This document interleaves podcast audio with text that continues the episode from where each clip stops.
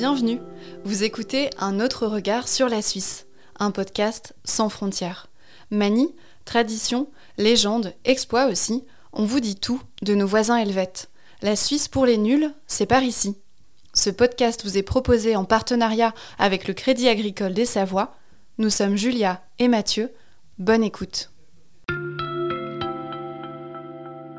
Ils nous ont battus à l'Euro de foot, mais ils n'auront pas le petit Suisse. Malgré son appellation et le fait que quelques Français arrogants aiment leur donner ce surnom moqueur, le petit Suisse n'est pas suisse.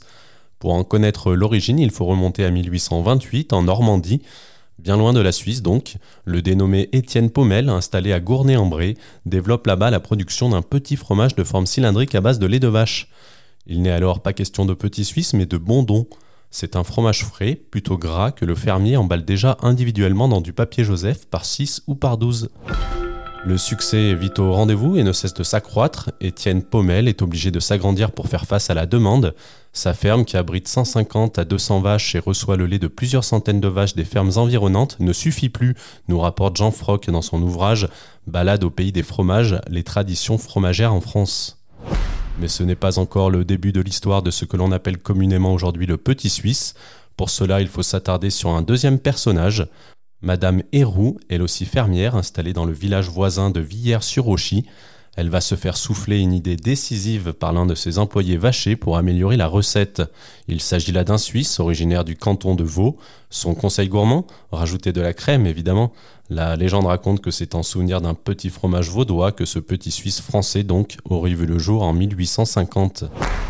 Le troisième personnage de l'histoire, et vous l'aurez sans doute deviné, est Charles Gervais. Il est alors commis d'un notaire et marchand aux Halles de Paris. La demande vient en effet de la capitale et elle est conséquente. Dès la première moitié du XIXe siècle, un marché important émergeait, celui des consommateurs urbains pourvus de quelques moyens, avides de fromages gras égayant les repas et festivités. C'est à cette époque que les fromages gras fabriqués sur la rive droite de la Seine arrivent en quantité à Paris, relate Jean Froc.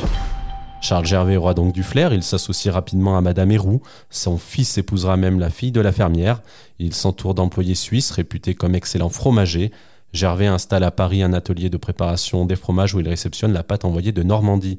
Il ira même jusqu'à affirmer que ces petits Suisses arrivent directement par courrier du canton de Vaud.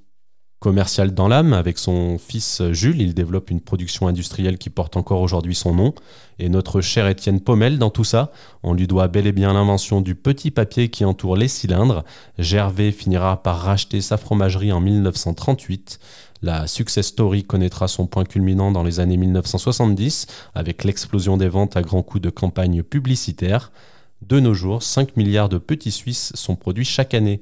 Les Français, eux, pas encore remis de l'élimination des Bleus par les Suisses à l'euro, devraient arrêter d'appeler nos voisins les petits Suisses, du moins jusqu'à la prochaine confrontation entre les deux pays. Vous venez d'écouter un autre regard sur la Suisse, un podcast du Messager. Vous pouvez également suivre l'actualité au Savoyarde et frontalière sur le messager.fr.